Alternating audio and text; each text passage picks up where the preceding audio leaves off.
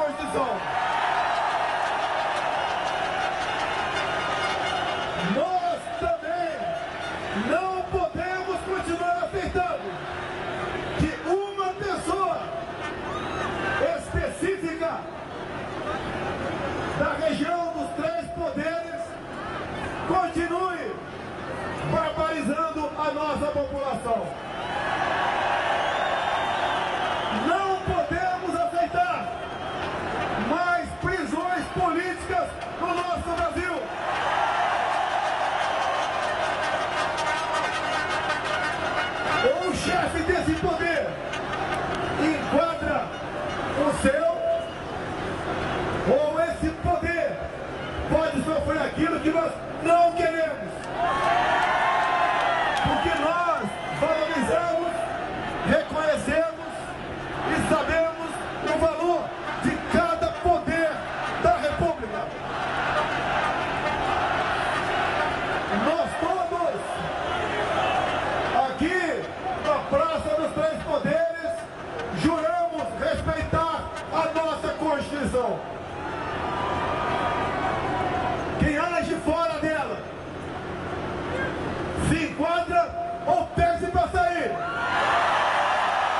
Presidente disse ainda que iria convocar o Conselho da República para mostrar as fotos das manifestações. O conselho é formado pelo presidente da República, o vice, os presidentes da Câmara e do Senado e seis cidadãos com mais de 35 anos e serve para consultas do governo em caso de situações de estado de defesa, intervenção federal ou situações extremas. A declaração do presidente Jair Bolsonaro repercutiu entre parlamentares, partidos políticos e o judiciário. Alguns partidos prometeram discutir um possível apoio ao impeachment de Bolsonaro. O governador de São Paulo, João Dória, defendeu a medida. Eu até hoje nunca havia feito nenhuma manifestação pró-impeachment, quero deixar claro. Uh, me mantive na neutralidade, entendendo que uh, até aqui os fatos deveriam ser avaliados e julgados pelo Congresso Nacional. Mas depois do que assisti e ouvi hoje em Brasília, ele claramente afronta a Constituição ele desafia a democracia e empareda a Suprema Corte brasileira. Mais cedo, o presidente do Senado, Rodrigo Pacheco, também se manifestou, mas sem citar os atos diretamente. E escreveu: Não deixemos de compreender a nossa mais evidente dependência de algo que deve unir o Brasil, a absoluta defesa do Estado Democrático de Direito. Alexandre de Moraes, alvo de ataques do presidente nas manifestações, publicou: Nesse 7 de setembro, comemoramos nossa independência, que garantiu nossa liberdade e que somente se fortalece com absoluto respeito à democracia. O ministro Luiz Roberto Barroso defendeu o processo de eleições no Brasil. Ele afirmou que, desde 1988, a vontade do povo prevaleceu. Eleições livres, limpas e seguras. O amor ao Brasil e à democracia nos une, sem volta ao passado. O STF não se manifestou, mas o presidente da Suprema Corte, Luiz Fux, passou a tarde conversando com outros ministros para definir o que será feito diante das declarações de Bolsonaro. As manifestações também aconteceram em outros lugares. Em Belo Horizonte, teve carreata saindo do estádio do Mineirão. No Rio de Janeiro, a Orla de Copacabana reuniu milhares de pessoas. Na Barra da Tijuca, em frente ao estádio do Maracanã, apoiadores fizeram motociatas e ao menos 70 cidades participaram dos protestos. Em São Paulo, as manifestações do feriado de 7 de setembro aconteceram na Avenida Paulista, que reuniu uma enorme multidão.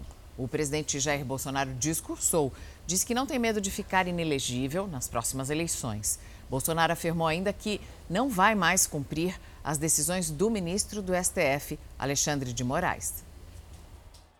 Foi uma multidão na Paulista. A Secretaria da Segurança Pública estima que 125 mil pessoas ocuparam pelo menos 10 quarteirões da avenida. Tinha gente com cartazes, até em inglês, para criticar ministros do Supremo Tribunal Federal e pedir o voto impresso auditável. O presidente Jair Bolsonaro veio a São Paulo para participar do protesto. Chegou por volta das três e meia da tarde. O presidente Bolsonaro subiu em um dos carros de som para falar aos manifestantes. Em um discurso que durou cerca de 20 minutos, ele voltou a atacar o ministro do STF, Alexandre de Moraes, e subiu o tom.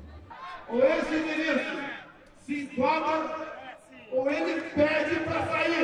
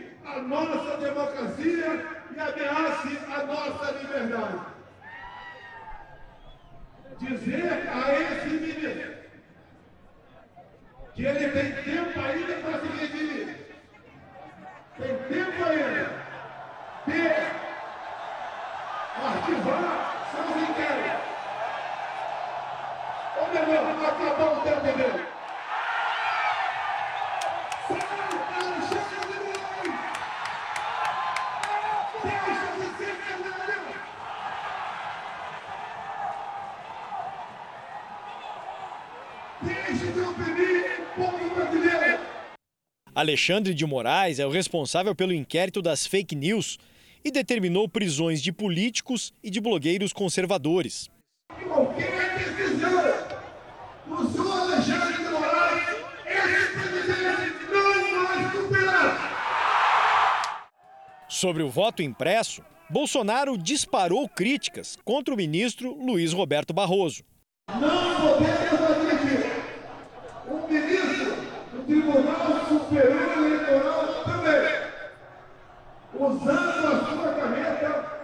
desmonetizar páginas que criticam esse sistema de votação. Nós queremos uma eleição limpa, democrática, com voto auditável e contagem pública dos votos. Bolsonaro também disse que não tem medo de ficar de fora das próximas eleições. E aqueles que pensam que com uma caneta pode me tirar da presidência, digo uma coisa, para todos nós, nós temos três alternativas, em especial para mim. Preso, morto com vitória. Dizer aos canalhas que eu nunca serei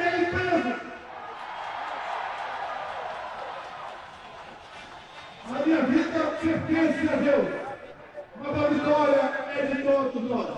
Muito obrigado a todos. Brasil, acima de tudo, Deus, acima de todos. Logo após o discurso, o presidente voltou para Brasília. Em outra região de São Paulo, no Vale do Anhangabaú, manifestantes pediam o impeachment do presidente. O movimento foi coordenado pelas centrais sindicais e partidos de oposição. De acordo com a PM, o ato reuniu cerca de 15 mil pessoas. Dois homens foram detidos e levados para prestar depoimento porque estavam com uma faca, um soco inglês e materiais que seriam usados para fazer coquetéis Molotov. Depois do ato na Avenida Paulista, o presidente Jair Bolsonaro foi multado por não usar máscara pela sétima vez. A multa foi aplicada pelo governo de São Paulo. O valor pode chegar a um milhão e meio de reais.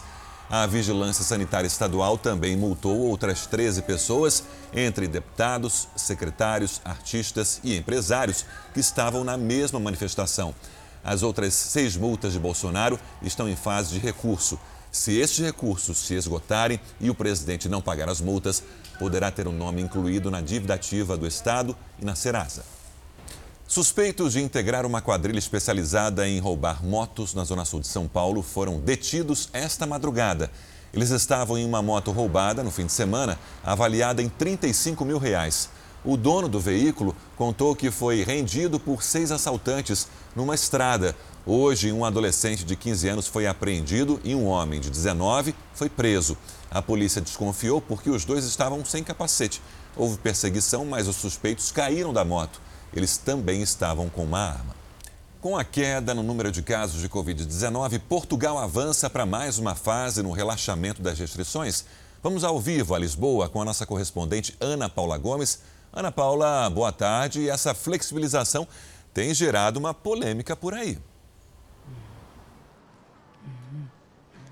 Bom dia, Sérgio Mariana, todo mundo que acompanha a gente aqui no Fala Brasil. Exatamente, o governo já sinalizou que não vai renovar a lei que obriga o uso da máscara em ambientes fechados, ou seja, a partir de segunda-feira eu já vou poder falar com vocês sem essa proteção, mas claro, exige divergência entre os especialistas e a orientação é seguir com aquela máscara em caso de aglomeração, usar, mas por enquanto a partir de segunda-feira cai essa obrigatoriedade aqui nas ruas portuguesas. Portugal segue com essa reabertura da economia depois de alcançar quase 80% da população totalmente vacinada, mas ainda é preciso o uso do passaporte da vacinação. Vale até para quem pode visitar agora, já para o brasileiro que vem para cá, tem que apresentar passaporte da vacinação, teste negativo em restaurantes do fim de semana, eventos, cinemas, museus, em shows. Então tem essa obrigatoriedade, muita cautela em setembro, chegada do outono, doenças respiratórias e também começo do ano letivo, Mariana.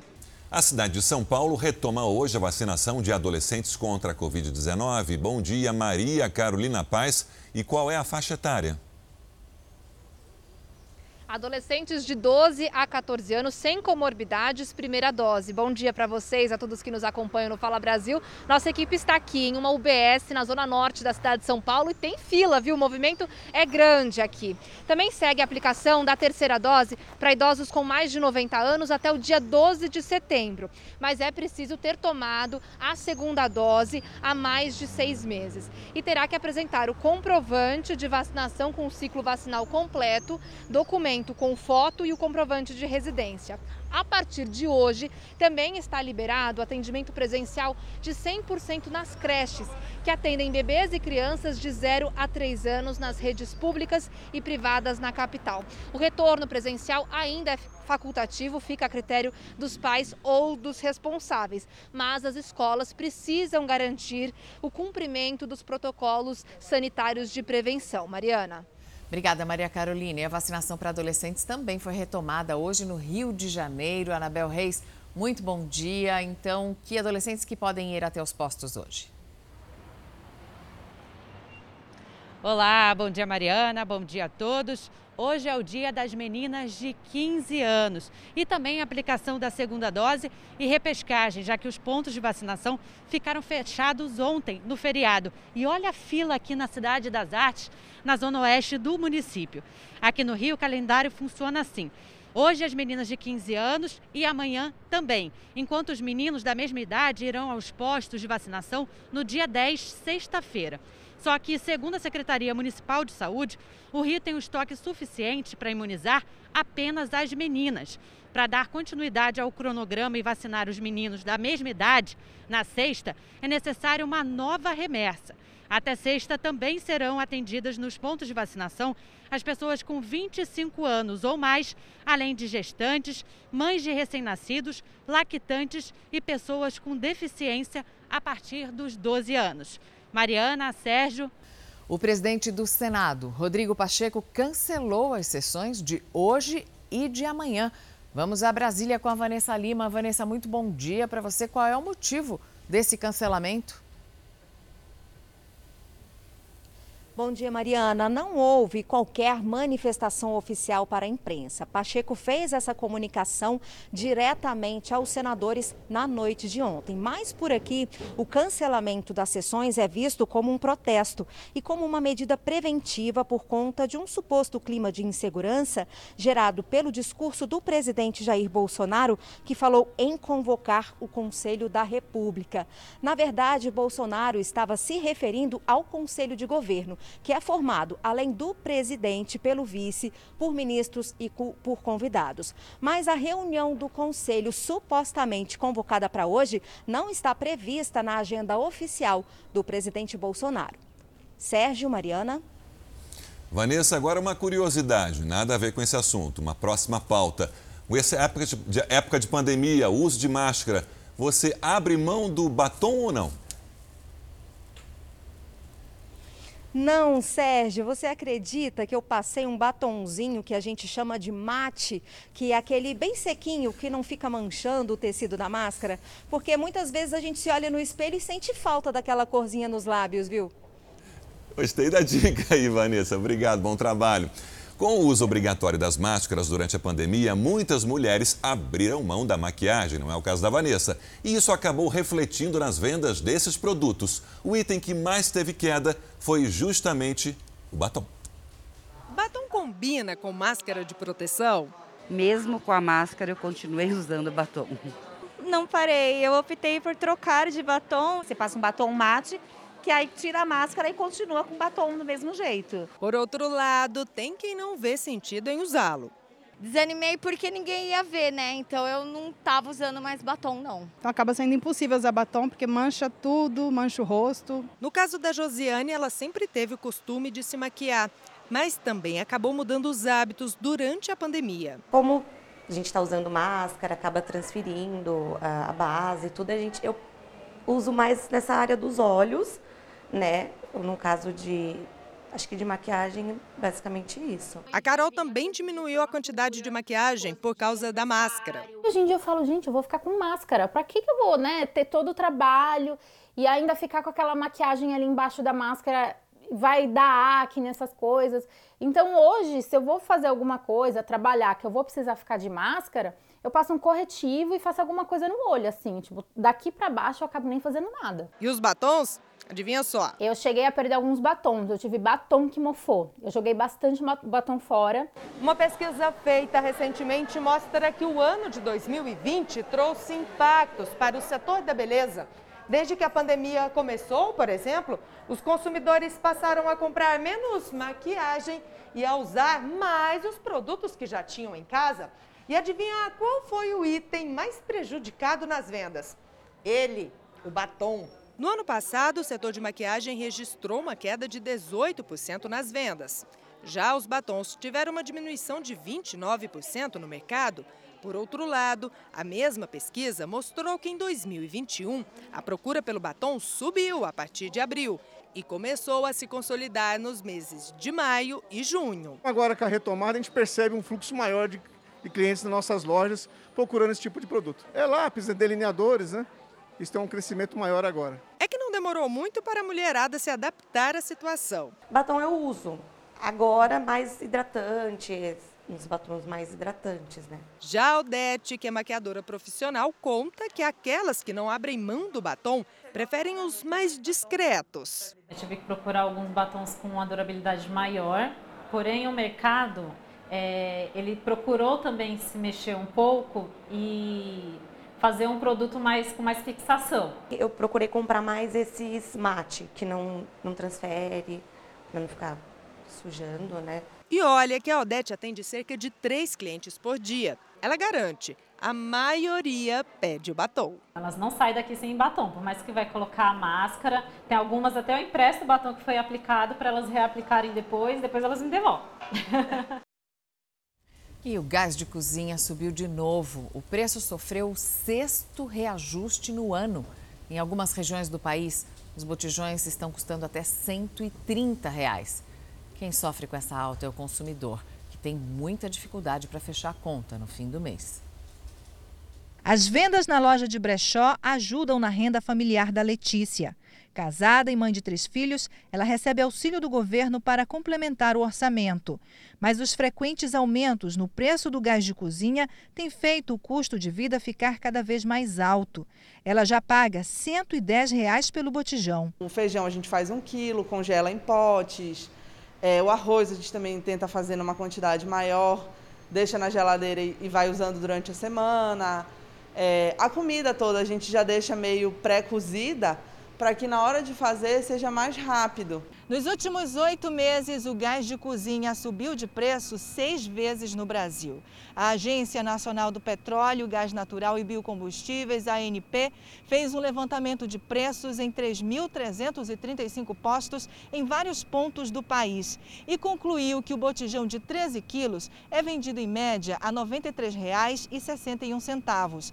O valor mínimo encontrado foi 70 reais, e o máximo 130 reais. Desde julho de 2017, a política de preços da Petrobras está atrelada ao mercado internacional. Toda vez que tiver um reajuste no barril do petróleo no mercado externo, esse reajuste também será repassado para o mercado interno. Letícia está preocupada. A cada reajuste é preciso rever as contas e buscar novas formas de economizar. A nossa renda é muito contadinha, sabe? Então, realmente, esse aumento ele veio para bagunçar bastante. E aí a gente está apertando os cintos de tudo quanto é lado. Já está faltando gasolina em alguns postos de combustíveis de Belo Horizonte e da região metropolitana da capital mineira. O motivo pode ser a paralisação dos motoristas de caminhão-tanque em Minas Gerais. Maiara Foco tem as informações ao vivo. Maiara, bom dia. Qual é a reivindicação deles? Oi, Sérgio, bom dia para você. Um ótimo dia a todos que nos acompanham. Os caminhoneiros protestam pela redução do imposto estadual, o ICMS, sobre o preço dos combustíveis, especificamente o diesel. O Sindicato das Empresas Transportadoras de Combustíveis e Derivados do Petróleo do Estado de Minas Gerais quer que o Estado diminua o ICMS. O governo de Minas diz que as alíquotas não sofreram alterações recentemente. Os últimos reajustes foram em janeiro de 2018, quando o imposto sobre a gasolina passou de 29% para 31% e a taxação sobre o etanol foi de 14% para 16%. Nós estamos em um posto de combustíveis que fica na região leste de Belo Horizonte e quando a gente chegou até havia uma fila aqui de motoristas aguardando para conseguir abastecer. A gente consegue ver agora que tem uma fila menor, né? Mas de acordo com os frentistas, esse movimento é considerado normal para este dia de semana. Mariana? Obrigado, Mayara. Lideranças dos caminhoneiros entraram com uma ação contra o presidente Jair Bolsonaro e a União. Lívia Veiga tem os detalhes ao vivo de Brasília. Lívia, e o que os motoristas estão pedindo?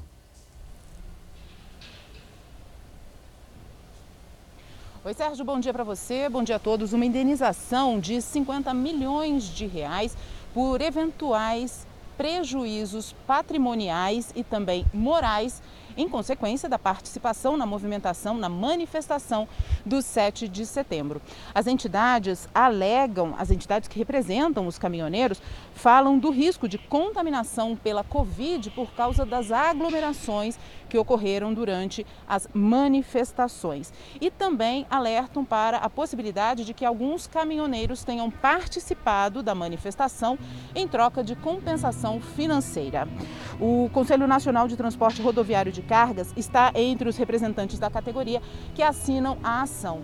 E nesse momento, alguns manifestantes que estiveram aqui ontem continuam ocupando a esplanada dos ministérios. A Polícia Militar fez uma barreira na altura do Congresso Nacional que os impede de chegar até a Praça dos Três Poderes, onde fica o prédio do Supremo Tribunal Federal. A gente continua acompanhando. Mariana. Olha, o Brasil tem a maior diversidade de fauna e de flora do planeta, mas toda essa riqueza está em risco. Em risco por causa das queimadas, por causa do contrabando. Um estudo britânico revelou que o nosso país é o segundo no mundo, onde há mais espécies de árvores ameaçadas de extinção. O grande vilão dessa tragédia ambiental é o desmatamento. 500 pesquisadores do mundo inteiro fizeram uma lista dos tipos de árvores que existem no mundo. No Brasil, são quase 9 mil espécies diferentes. Quase a metade só existe no solo brasileiro. A má notícia é que muitas podem desaparecer nos próximos anos. Das espécies que ocorrem no Brasil, cerca de 20% delas são consideradas ameaçadas de extinção. Essa é a conclusão de um relatório britânico sobre a situação das árvores em todo o mundo, elaborado nos últimos cinco anos. O estudo aponta que o Brasil é o segundo país onde há mais espécies ameaçadas de extinção, só perdendo para Madagascar. Das 8.847 existentes aqui, 1.788 correm o risco de desaparecer. Algumas são bem conhecidas. Nós podemos citar o jacarandá da Bahia, nós podemos citar o, o jequitibá branco, a cerejeira, é, o mogno, a castanheira do Pará. Aqui no Jardim Botânico de São Paulo, que fica na zona sul da cidade, a gente consegue encontrar algumas espécies de árvores ameaçadas de extinção. A mais conhecida delas é essa aqui, que é chamada de vários nomes: pinhão do Paraná, pinheiro do Paraná, araucária. Você vê que essa árvore ela tem mais de 20 metros de altura e é muito utilizada para fabricação de móveis, instrumentos musicais, então é muito visada pelas madeireiras. Além disso, ela dá essa semente aqui, que é o pinhão, que as pessoas gostam muito de comer. É muito utilizada na culinária. O desmatamento é um grande vilão nesse processo de extinção. Segundo o relatório, 29% são derrubadas para a agricultura e 14% para a pecuária. E não adianta plantar outra árvore no lugar da que foi cortada, porque não vai dar resultado. Pelo menos não em um prazo razoável. O que acontece é que uma árvore, quando você vai desmatar, ela tiver uns 20 metros de altura, por exemplo, às vezes ela demora uns 50, 100 anos para chegar a essa altura. Os efeitos do problema já são sentidos nas mudanças climáticas do país. Não é por acaso que São Paulo está vivendo a terceira crise hídrica em menos de 20 anos desmatamento da floresta amazônica prejudica o fenômeno conhecido como rios voadores. Com isso, o clima na região fica mais seco. Você vai ter uma determinada época do ano que você não vai ter chuva. Então você não vai ter esse rio, esses rios de chuva, é, trazendo essa umidade aqui para a região sudeste. Então aqui a região sudeste vai ficar mais seca e, consequentemente, mais quente. Além disso, as árvores funcionam como habitat natural para insetos, aves e outros animais que precisam delas para sobreviver. Você vai ter, por exemplo, espécies de aves que só vivem no chão da floresta, onde tem sombra. Se você desmata, essas aves não têm onde viver. Não só aves, como alguns mamíferos também. Répteis, borboletas. E não estamos falando só de florestas inteiras. A maioria das pessoas não consegue imaginar o poder que apenas uma árvore pode ter para tornar o nosso planeta mais úmido e chuvoso. Uma árvore de aproximadamente uns 30 metros na Amazônia, 40 metros aproximadamente, ela por hora ela emite quase mil litros de água. Então isso é muita coisa.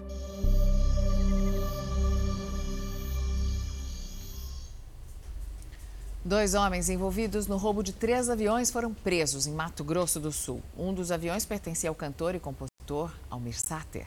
Esses detidos não teriam participado do momento do assalto, mas do planejamento do crime.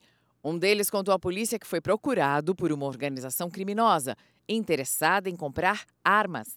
O outro disse que chegou a levar alguns membros da facção para observar a movimentação no aeroporto.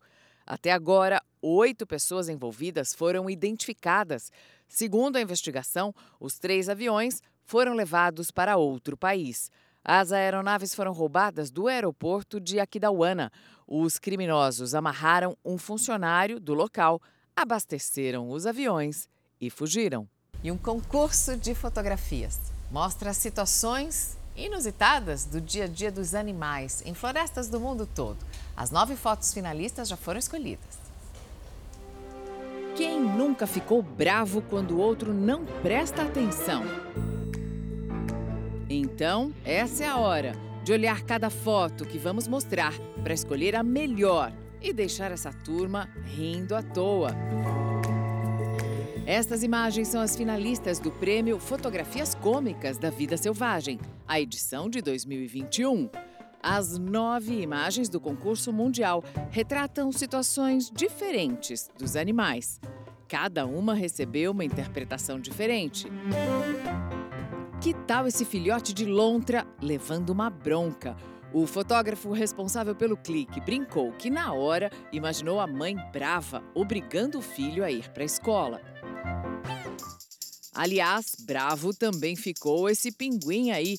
A imagem ganhou o nome de pinguim diretor.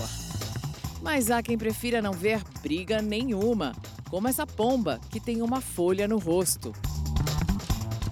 Foram mais de 7 mil fotos inscritas no concurso. Segundo os organizadores, a maioria das imagens reflete os problemas que a natureza vem enfrentando. São animais que lutam para sobreviver. A premiação acontece desde 2015 e o prêmio é um safari de uma semana no Quênia.